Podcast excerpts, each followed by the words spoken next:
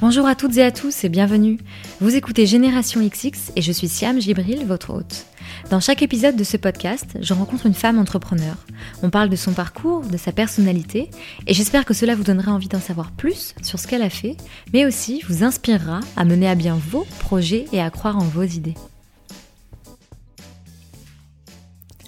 Je suis certaine que parmi vous, chères auditrices et auditeurs, il y a des personnes qui cherchent un stage ou un job ou qui se posent des questions sur leur vie professionnelle.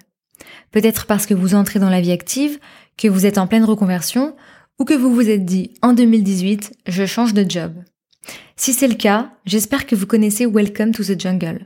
Je vous en ai déjà parlé, c'est le média qui vous aide à vous orienter dans la jungle de l'emploi. Les fondateurs, Bertrand et Jérémy, sont partis du constat que pour trouver un stage, un job, on a besoin de se projeter et d'avoir accès à des informations qualitatives sur l'entreprise avant de postuler. En allant sur welcome to the jungle.co, vous aurez donc accès à des offres d'emploi, mais surtout vous pourrez découvrir de l'intérieur les entreprises à travers des photos des bureaux, des interviews vidéo des collaborateurs ou encore des infos clés sur la culture de chacune. Welcome to the Jungle, c'est aussi des articles, des vidéos, des événements qui vous aideront à explorer le monde du travail pour trouver le job qui vous correspond vraiment et vous épanouir dans votre vie pro. Et puis si vous voulez vous détendre un peu entre deux recherches de job ou de stage, jetez un œil à la première web série créée par Welcome to the Jungle. Ça s'appelle Bertrand recrute et dedans il y a entre autres Joe Star et Bérangère Krief qui jouent. Les épisodes de la saison 1 sont à découvrir en ce moment, chaque mercredi à 11h, sur le compte Facebook de Welcome to the Jungle et sur leur chaîne YouTube. Je vous mettrai tous les liens en description de cet épisode et sur mes réseaux sociaux pour que vous puissiez aller y faire un tour après avoir écouté l'épisode d'aujourd'hui. Dans ce nouvel épisode, j'ai le plaisir de recevoir Insaf El Hassini, avocate et fondatrice du réseau Lean France une communauté de femmes et d'hommes qui œuvrent à plus d'égalité, plus d'empowerment des femmes et lutte contre les biais de genre. Le nom Lean In vous dit peut-être quelque chose. C'est le titre du best-seller écrit par Sheryl Sandberg, la numéro 2 de Facebook. En français, le titre Lean In a été traduit par En avant toute. C'est suite à la lecture de ce livre, dans lequel Sheryl Sandberg raconte son parcours, parle de carrière, d'inégalité, de pouvoir et encourage les femmes à se soutenir entre elles, que INSAF a eu une véritable révélation et qu'elle a monté le cercle Lean in France, qu'elle dirige aujourd'hui, en parallèle de son job. Dans cet épisode, vous comprendrez pourquoi ce livre a particulièrement résonné chez INSAF. Elle nous raconte comment elle a réagi lorsqu'elle a appris qu'elle était moins payée qu'un collègue masculin, partage les techniques pour négocier son salaire et nous parle du jour où elle a rencontré Sheryl Sandberg en vrai. Dans cet épisode, INSAF nous parle d'argent et de négociations sans tabou. Et si vous avez envie d'aller plus loin, rendez-vous sur générationxx.fr, rubrique podcast.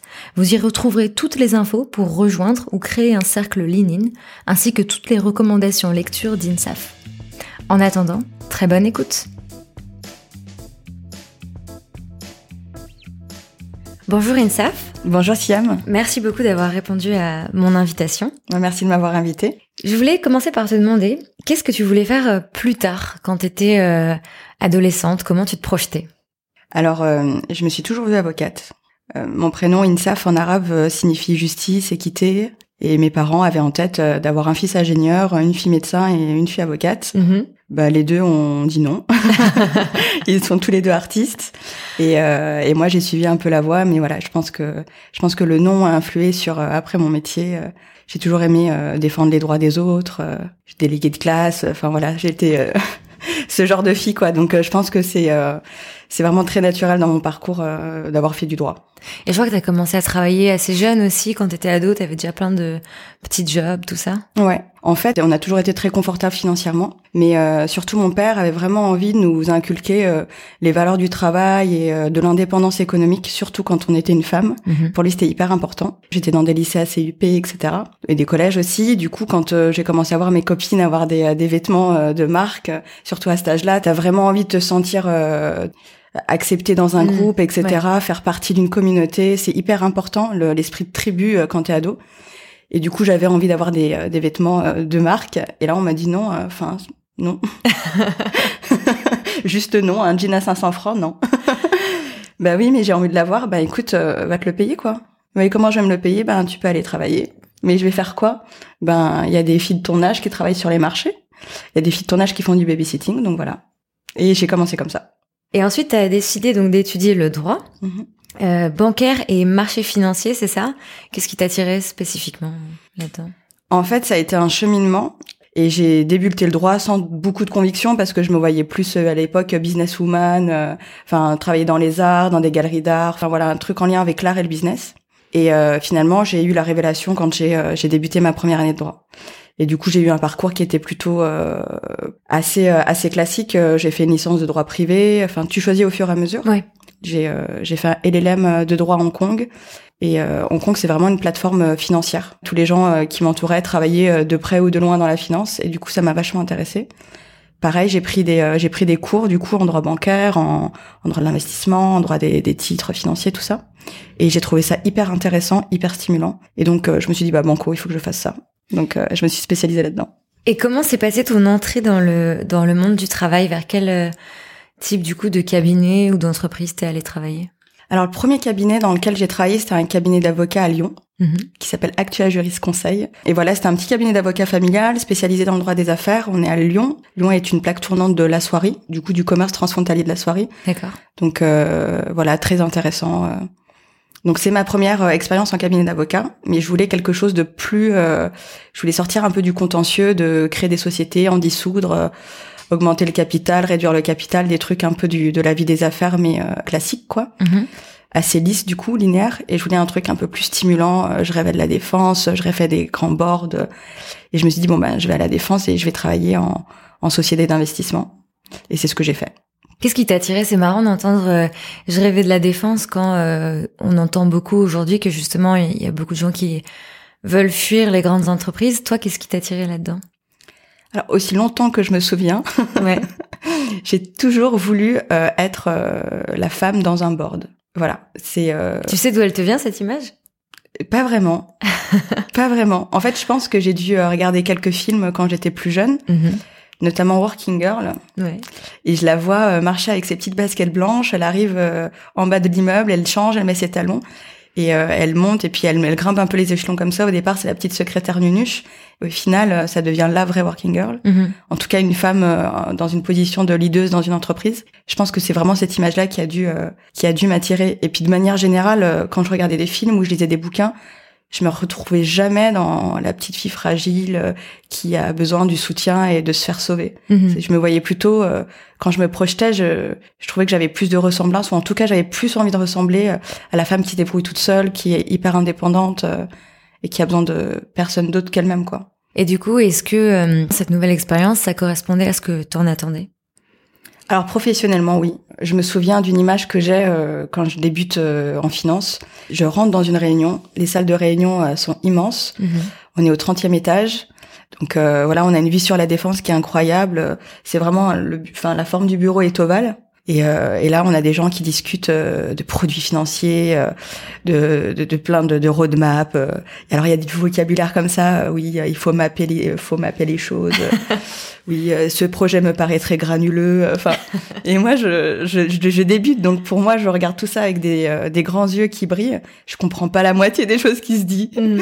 Mais mais je regarde par je regarde en fait j'ai l'impression de sortir de mon corps de me regarder et de faire un check avec la petite fille que j'étais il y a pas très longtemps quoi enfin si maintenant mais et à dire ouais enfin ça c'est check. Phase 1 euh, réalisé quoi.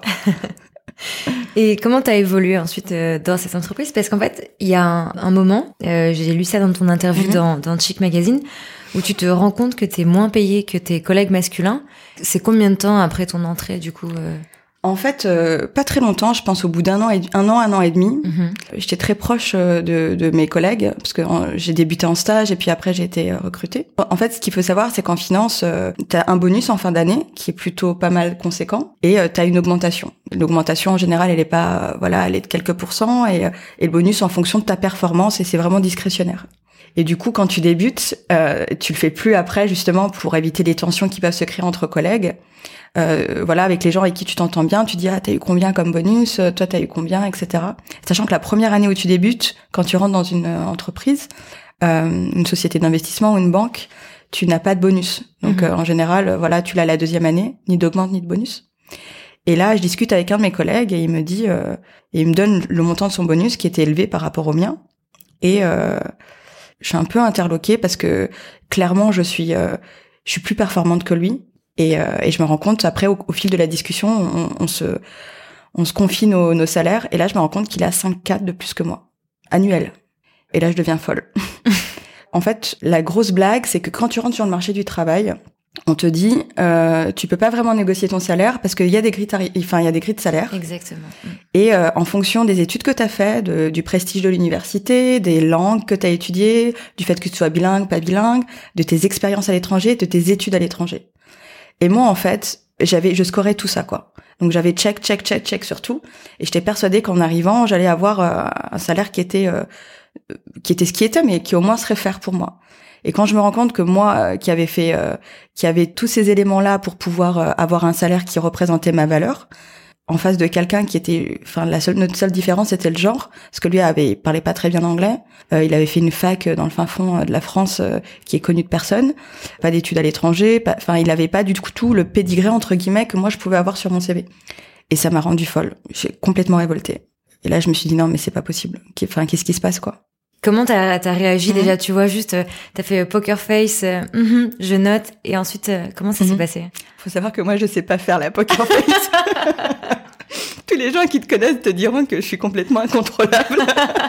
faut enfin, faut, ça se voit tout de suite ce que je ressens, quoi. Mm. Et du coup, je suis devenue toute rouge. euh, Mais je lui en voulais pas à lui parce que lui, Oui. il y était pour rien. Mm. Mais c'était, euh, je m'en voulais. Au départ, je m'en suis voulu à moi en me disant, mais attends, je comprends pas. Tous les retours que tu as avec ton manager sont hyper bien. Le front t'adore. euh, il te, il te sollicite euh, directement. Le front, c'est le front office, donc c'est ceux qui originent du business. D'accord. Et en fait, euh, gén- généralement, ils, ils envoient leur demande euh, au département juridique, qui dis- dispatche ça parmi ces juristes en fonction des spécialités. Et moi, on, on, on me contactait directement. Mhm. Et il y avait un deal comme ça, un peu euh, informel avec mon, mon boss, qui me disait bon bah il te contacte directement, t'es plutôt bonne sur ces sujets-là, vas-y quoi. Et euh, j'avais donc cette relation privilégiée avec le front, qui euh, qui était hyper euh, satisfait de mon travail, parce que comme le département juridique est une fonction support, en fait, euh, comme on n'origine pas du business, les enveloppes de bonus et d'augmentation, etc., sont déterminées par euh, le front. D'accord. Donc c'est eux qui disent bon bah le département juridique a bien bossé cette année, ils nous ont bien aidés sur certaines transactions ou toutes. On veut leur attribuer telle telle enveloppe. Et Et en- ensuite, c'est réparti Mm, mm. entre euh, les Entre différents voilà. D'accord. Et moi je me disais bah normalement ils vont. Enfin, j'ai un bon relationnel avec eux, on travaille très bien, on collabore extrêmement bien. Ils me sollicitent tout le temps, euh, même personnellement. Donc je comprenais pas en fait. Donc première fois c'est remise en question, trois secondes, vraiment parce que enfin ob- euh, Ouais. obviously il y avait vraiment pas de raison quoi. Ouais. Enfin, c'était complètement incohérent. Après, je suis allée voir mon chef et je, je suis allée le voir pour lui parler et lui dire de m'expliquer pourquoi je j'étais payée euh, 5K, ce qui est énorme quand même. Mm. Ouais, 5000 euros, oui. 5000 euros, c'est beaucoup. Pourquoi j'étais payée 5000 euros de moins? Enfin, il avait forcément une explication. Et il a su te répondre? Oui. Et t'as répondu quoi? Bah en fait, c'est là où tu te rends compte que hum, le monde de l'entreprise c'est quand même hyper particulier. Parce que tu construis des relations avec des gens, notamment tes, euh, tes N plus 1, tes N plus 2, qui est une relation qui est de confiance. Mhm. Mais quand tu touches à certains sujets qui sont touchy, là, il y a plus de collaboration, il y a plus de... Là, tu sens que chacun campe sur ses positions parce que chacun veut, en gros, euh, chacun doit tenir une position. Mhm. Donc, ça dépend pas toujours d'eux. Euh, les managers, en général, voilà, ils ont, euh, ils ont des, des directives qui sont données d'en haut. Euh, eux, des fois, ils sont obligés d'aller se battre pour leurs équipes pour récolter des sous, euh, des augmentes, des, des bonus, etc. Et ça, je pense, c'est dans toutes les entreprises. Et des fois, c'est des sujets qui les dépassent complètement. Et ils veulent pas en faire euh, des- un point d'honneur. Donc, euh, de manière générale, ils ferment le point en fonction de la personnalité de chacun. Mhm. Il ferme le point immédiatement. Et moi, il a fermé le point immédiatement. Et, et là, moi, je me suis sentie trahie. Vraiment. Et t'as pu rester dans cette entreprise? Non, non, parce que quand tu vis des, des choses comme ça, tu passes par plusieurs stades. Au départ, euh, quand tu vas voir euh, ton manager en lui disant j'ai envie d'avoir euh, une augmente de salaire, non. Quand tu lui dis j'ai envie que tu me donnes des explications parce qu'il y a une inégalité salariale, un écart qui est clairement incohérent, Mhm. donne-moi des explications. Il n'en a pas. Il en a pas parce, parce que c'est limite même pas lui qui a qui a décidé de ce salaire-là. Ça se fait. euh, il y a des tranches, puis après. euh, Moi, en l'occurrence, mon collègue, il a certainement dû négocier euh, son salaire d'entrée, tout simplement, en fait. Ce que moi, j'ai pas fait du tout. Et du coup, il a pas des, des réponses qui peuvent te calmer et te rassurer, etc. Donc, euh, en fonction de sa personnalité, chacun, lui, il m'avait plutôt agressé et moi, je m'étais sentie hyper vulnérable. Et c'était la première fois que je prenais la réalité de ma condition en pleine face. Mais vraiment. Je me suis dit, mais c'est incroyable. euh, En fait, euh, il a suffi qu'il hausse la voix et qu'il me dise, euh, bah maintenant, ça suffit, t'arrêtes, tu retournes dans ton bureau et puis de toute façon, si t'es pas contente, c'est le même tarif. Et là, tu te sens hyper vulnérable. Et du coup, après, je, ben, ce sentiment de vulnérabilité et tu te dis, ben, peut-être que finalement, je la mérite pas.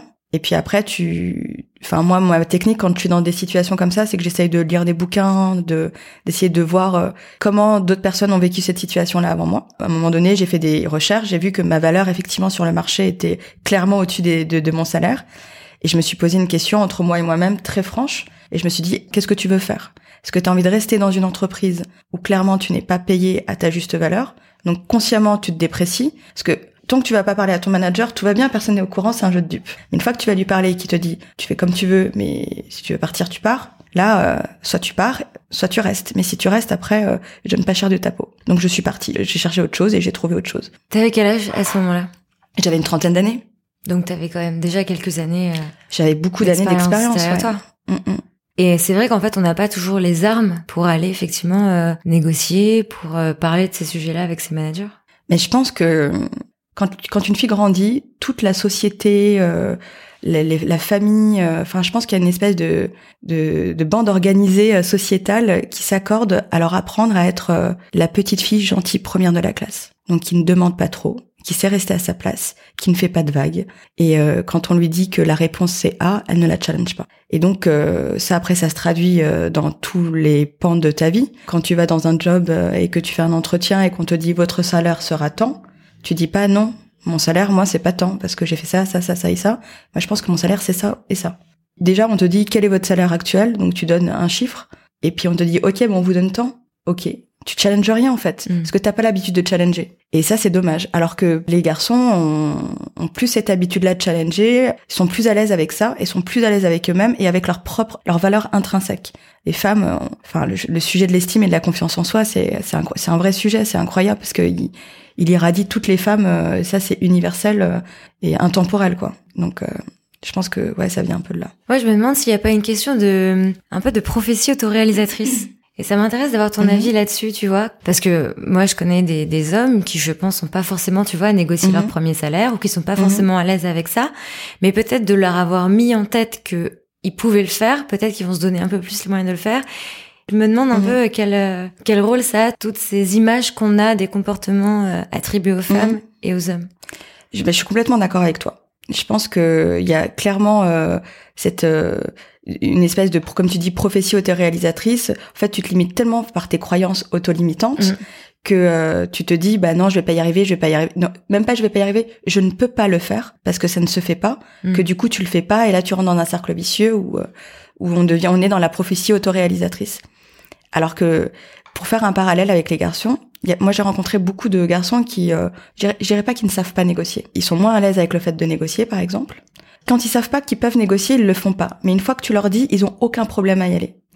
Mais je pense que le, ce, ce souci-là de la négociation, c'est pas, euh, c'est une discussion. Donc en fait, quand euh, t'es une entreprise, un employeur ou quelqu'un qui travaille dans les ressources humaines, si t'as quelqu'un en face de toi qui est du genre masculin, qui négocie euh, de manière très agressive, pas agressive dans sa voix, mais qui est qui est ferme sur sa négo, tu vas avoir un biais de genre euh, et un stéréotype qui va arriver et tu tu vas trouver qu'il a des euh, que finalement c'est pas de l'arrogance, qu'il a des capacités de leader, que finalement c'est quelqu'un de déterminé, qui sait ce qu'il veut.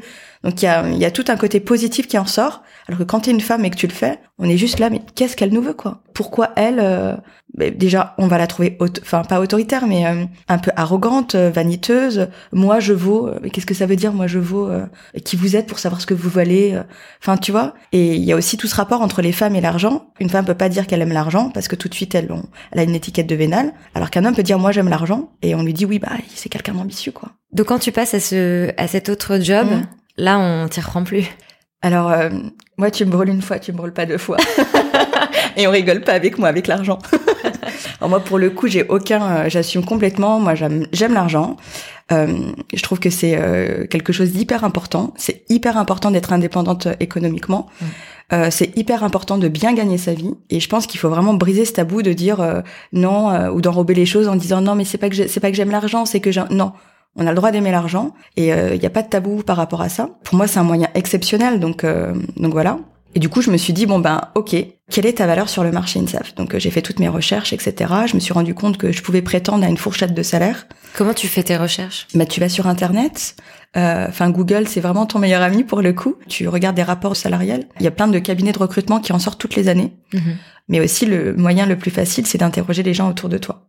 Et euh, tu, enfin, tu interroges les gens autour de toi, les gens qui ont fait ta même promo, etc. Mais des fois, les gens, euh, voilà, c'est un peu compliqué de leur demander leur salaire, surtout que la culture française est, Bien sûr. est, pas hyper, hyper, enfin, calme là-dessus. Le meilleur moyen, c'est de faire des entretiens. Tu fais des entretiens avec un job sur lequel il y a aucun enjeu et tu vas et comme il n'y a pas d'enjeu, tu dédramatises tout ce qui se passe mm. et tu oses beaucoup de choses. Mm. Et moi, j'ai fait énormément d'entretiens où vraiment là, je, demandais des salaires mais incroyables et on me regardait avec des grands yeux et on me disait mais vraiment vous étiez payé autant? Alors j'espère que je, pense que si euh, si ma boss va m'entendre, ça va la faire rire. Mais euh, certains on me disait mais vous êtes sûr vous vous êtes payé autant? Oui oui, avec un implant incroyable. Et en fait, euh, on me disait non, excusez-nous, mais là, ça va pas être possible. Et, du coup, euh, tu, tu testes en fonction voilà. de ça. Et je faisais un peu, voilà, je testais. Euh, et puis jusqu'au moment où je me suis dit, ok, si je donne cette fourchette-là, ça va passer. Et c'est passé. Et à chaque fois que je changeais de boulot, euh, ça passait encore plus. Donc à chaque fois que je changeais de boulot, j'avais pris de l'expérience, j'avais des compétences, etc. Et à chaque fois, je me mettais en valeur suffisamment pour valoriser ces compétences. Et puis final, mon salaire, c'était ma valeur sur le marché. Donc, quand je l'affichais, pour eux, c'était pas, c'était pas complètement ubuesque. Donc, euh, à chaque fois, je demandais 5 euh, à 10 4 plus et on me les donnait euh, facilement, quoi. À quel moment tu lis le livre de Sheryl Sandberg, Lean In? Je lis après après cette expérience que j'ai eue, la toute première qu'on a eue mm. par rapport au fait que je découvre que mon collègue a, a 5 4 plus que moi. Mm-hmm. Comme je t'ai dit tout à l'heure, je m'étais senti l'échange avec mon manager m'avait je m'étais senti hyper vulnérable. Et euh, dans ces moments-là, moi en général, je j'essaie de voir comment les gens. Enfin, t'as toujours l'impression que t'es la première sur terre à vivre ce type d'émotion, mmh. euh, ce type de situation, etc. Le fait de découvrir que d'autres en ont vécu, ça te rassure. Tu dis ben déjà je suis pas toute seule et comment elles ont fait? Ou comment ils ont fait?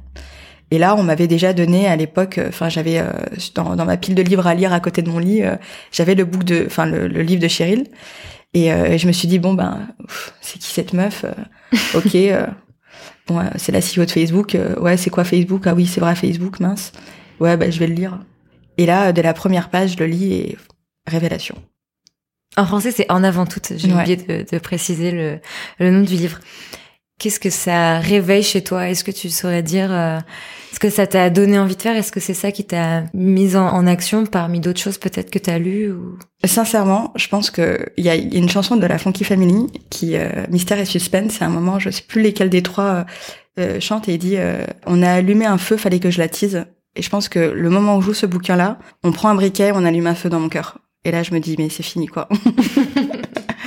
Qu'en fait, dans son, bouquin, euh, j'avais l'impression que pour la première fois, on racontait ma vie. Ma vie, euh, oui et non, mais quand elle dit que elle, a toujours été euh, qualifiée de bossy, elle a toujours été leaduse, et qu'on lui disait non, mais alors là t'es autoritaire, non laisse plutôt le lead à ton frère.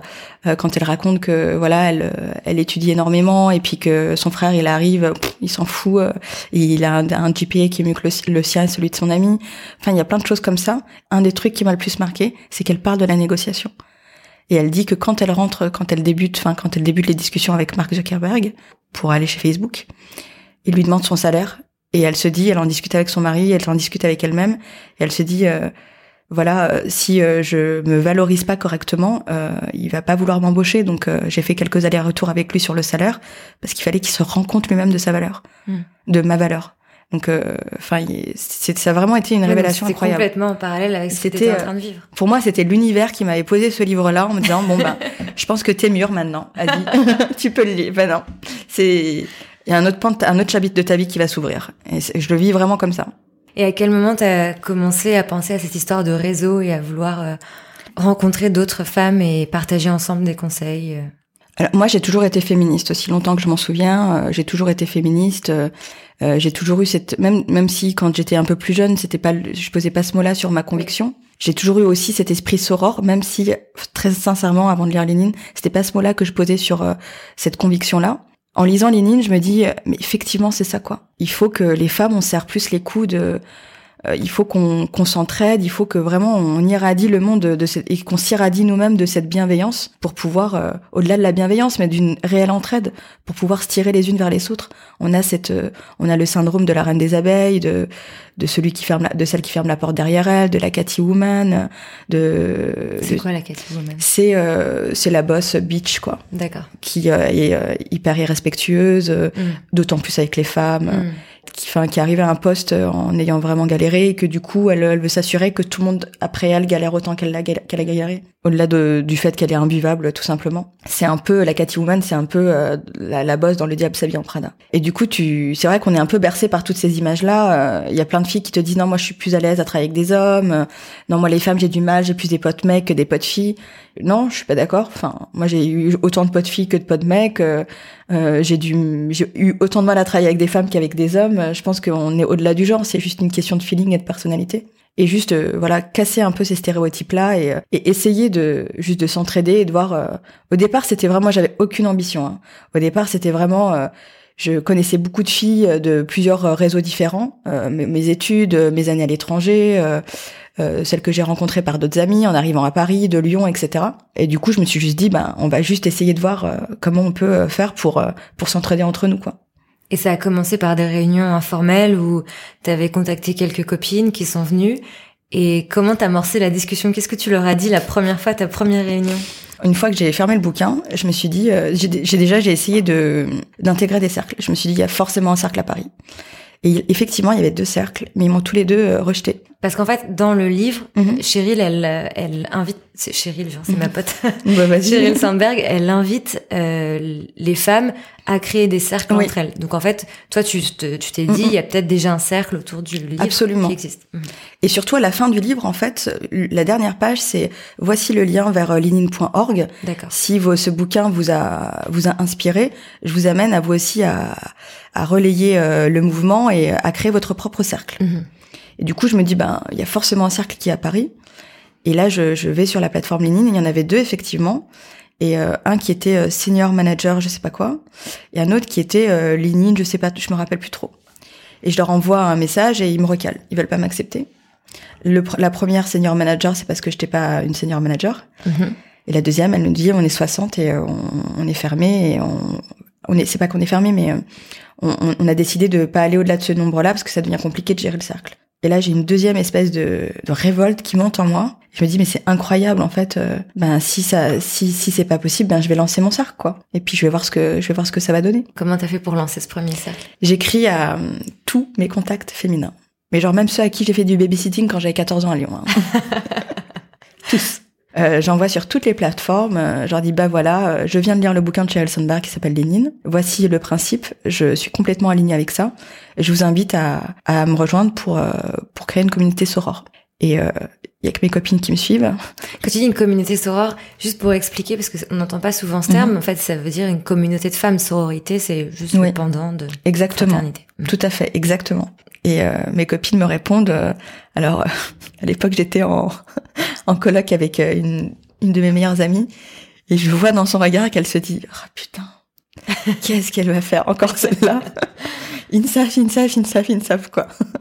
Mais elle vient quand même à la réunion parce qu'elle me soutient et qu'elle se dit, bon, on va être là pour elle, quoi. Et je pense qu'il y en a qui étaient curieuses, il y en a qui sont là pour me soutenir, etc. Là, j'ai quelques amis qui me reviennent, notamment après l'article de Chic, qui me dit, mais non, moi, quand je suis venue, c'était pas juste euh, pour te faire plaisir. Donc, euh, voilà, je pense que moi, c'est comme ça que je l'ai vécu. J'ai vécu vraiment que c'était le moment où elle se disait, OK, INSAF a besoin de nous, on vient. Et là, par contre, je leur, je leur parle du livre et elles le lisent. Et là, par contre, ouais, elles sont complètement alignées avec moi là-dessus et on décide de lancer le truc. Et donc, vous faites plusieurs réunions. Qu'est-ce que vous vous dites De quoi vous parlez?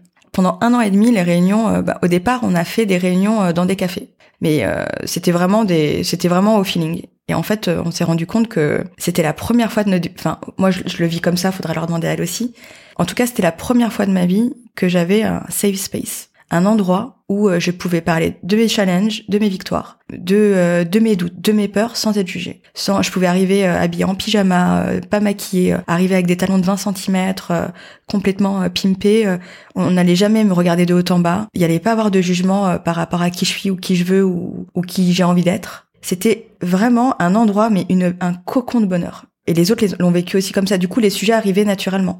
Donc, euh, une fois, on parlait de harcèlement moral, une fois, on parlait d'augmentation de salaire.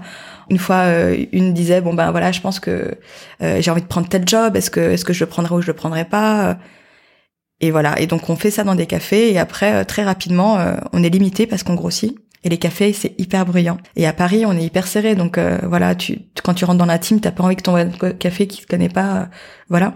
Et du coup, j'ai mon meilleur ami Thomas euh, à qui je parle euh, de ça, qui suit depuis le départ de ma bande d'amis. Et je dis ah bah, j'ai un peu des difficultés machin. Il me dit mais attends Insaf, moi j'ai un appart qui est grand, euh, qui est plutôt bien centré. je te file les clés, tu vas à la maison quoi. Et pendant la, la, deuxième partie de l'année, de l'année et demie, les neuf mois après, on a toujours fait ça chez Thomas. De temps en temps chez d'autres membres, mais c'était chez Thomas. À quel moment est-ce que Cheryl Sandberg entend parler de toi et comment ça se passe votre première rencontre? Je pense que la première fois où elle entend parler de moi, c'est en 2016. Euh, j'ai été contactée avant 2016 euh, euh, par la fondation, enfin qui à l'époque n'était pas une fondation, par Lenin.org, donc le headquarter à Palo Alto, qui me disent bah écoute Insaf, en fait en un an on est passé de 7 à 150. Et là ils me disent bah écoute Insaf, on te suit un peu, etc. De, on suit un peu ce que tu fais, ça a l'air vraiment pas mal. Est-ce que tu ça t'intéresse d'être chapter? Donc chapter, c'est les cercles, c'est vraiment des euh, des, des euh, petites communautés de femmes entre 12 et, entre 8 et 12 personnes pour que vraiment euh, les débats soient constructifs, etc.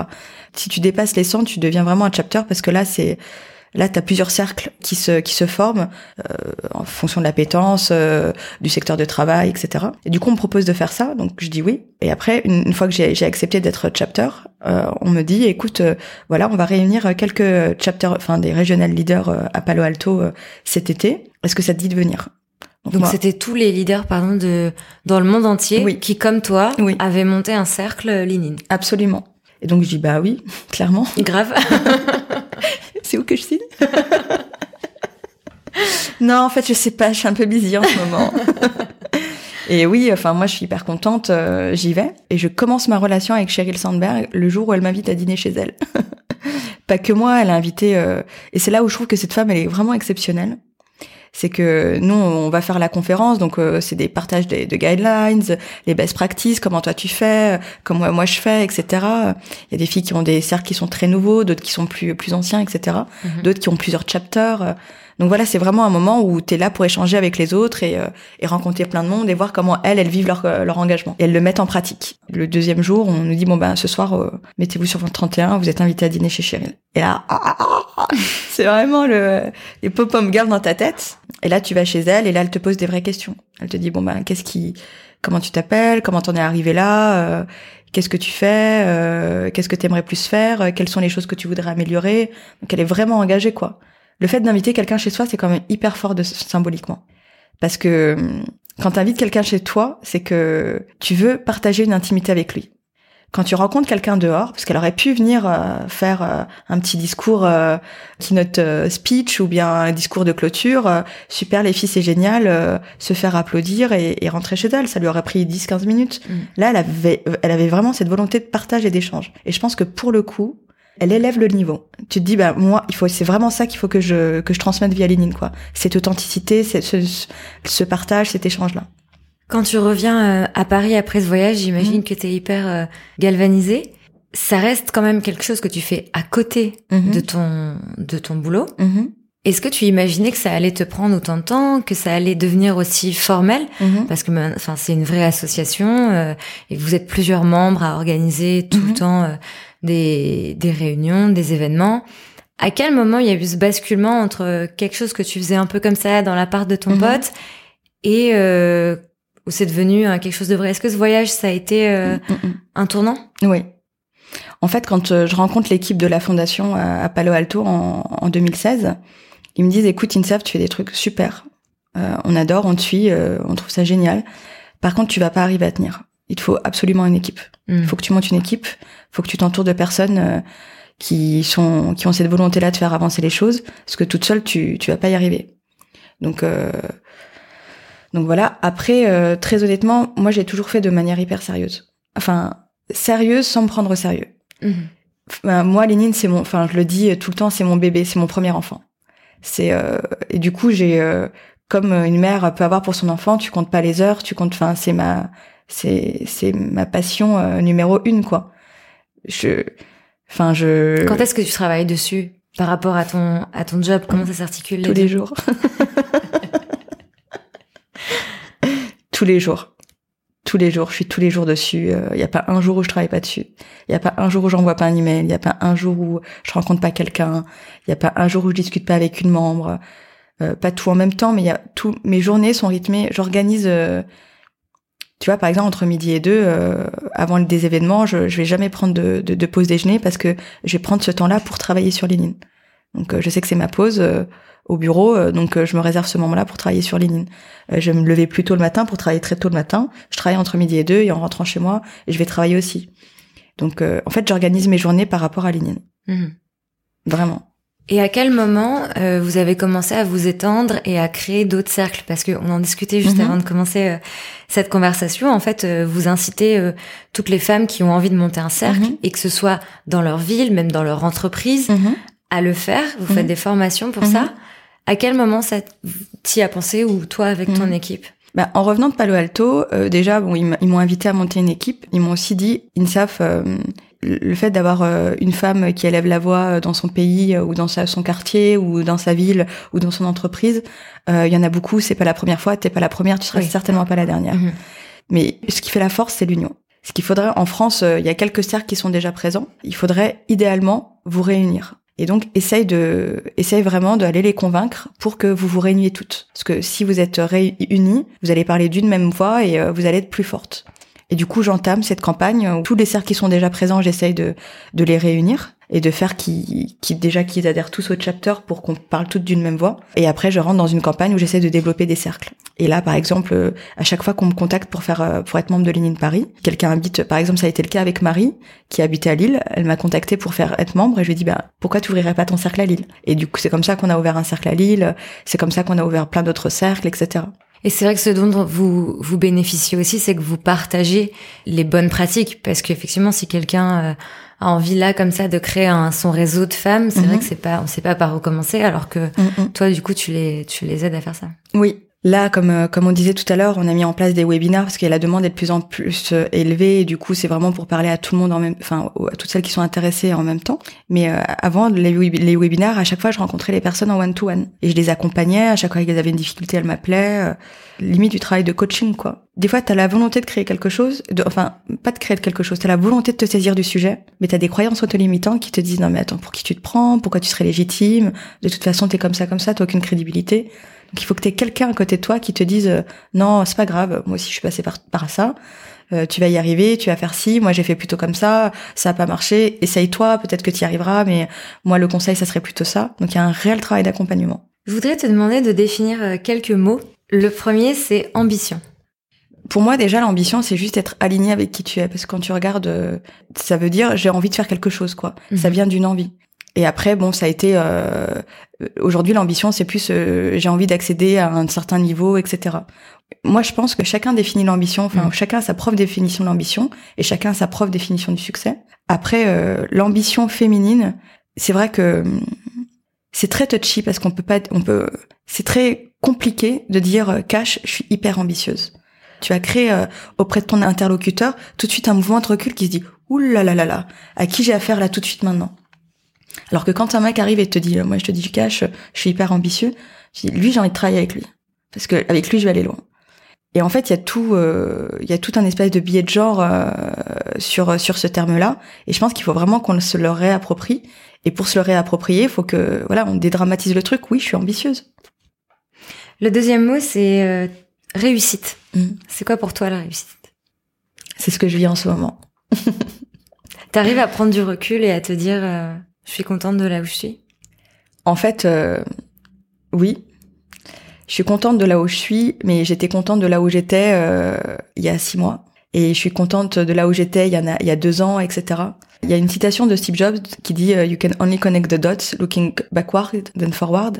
Et je pense que quand moi je connecte les choses, je me rends compte que voilà tout tout tout tout coïncide vers un certain point. Je sais pas encore lequel c'est, on verra. Mais en tout cas, euh, pour moi, la réussite, c'est ce que je vis tous les jours euh, au quotidien, quoi. Dans l'article de Chic Magazine dont on a déjà parlé, tu disais euh, plus je bosse, plus mhm. je me sens intelligente, ça me donne envie de continuer. Mm, mm. Comment tu trouves l'énergie, qu'est-ce qui te, qu'est-ce qui te fait vibrer? Ce qui me fait vraiment vibrer, c'est quand je suis parfaitement alignée avec qui je suis. Et moi, c'est travailler euh, dans une dans une banque, faire du de, de la finance. C'est travailler sur LinkedIn, c'est être en mesure de c'est développer le c'est développer le mouvement en France, c'est c'est vivre mes convictions profondes. Et mes convictions profondes, en fait, il y a une, il y a une liberté euh, une liberté d'être qui est priceless. Quand tu sais que tu as le droit d'être qui t'as envie d'être, avec tes qualités, tes défauts, des gens qui t'aiment, d'autres qui t'aiment pas, c'est pas le sujet. Mais euh, quand tu sais que tu peux être qui tu es, là, t'as as un feu incroyable et euh, t'arrives à faire tout ce que t'as envie de faire. Et moi, typiquement, euh, avec Lénine, c'est énormément de travail parce que je fais à côté de mon travail. C'est mm. quelque chose de complètement bénévole. Euh, euh c'est enfin, c'est c'est un vrai investissement et ça demande une vraie énergie. Mais voilà, genre, je, c'est un cercle vertueux plus je plus je travaille et plus j'ai l'impression d'être intelligente, plus j'ai l'impression d'être intelligente et plus j'ai confiance en moi, plus j'ai confiance en moi, plus j'ai d'estime de moi-même, plus j'ai d'estime de moi-même et plus j'arrive à dire non sur des choses où j'arrivais pas avant, j'arrive à dire oui sur des choses où j'arrivais pas non plus avant. Et en fait tout ça c'est un, cercle vertueux qui fait que petit à petit tu t'élèves, tu t'élèves, tu t'élèves euh, jusqu'à un moment où tu dis euh, putain c'est grave, je, je me kiffe quoi en ce moment. et ça c'est important. c'est clair.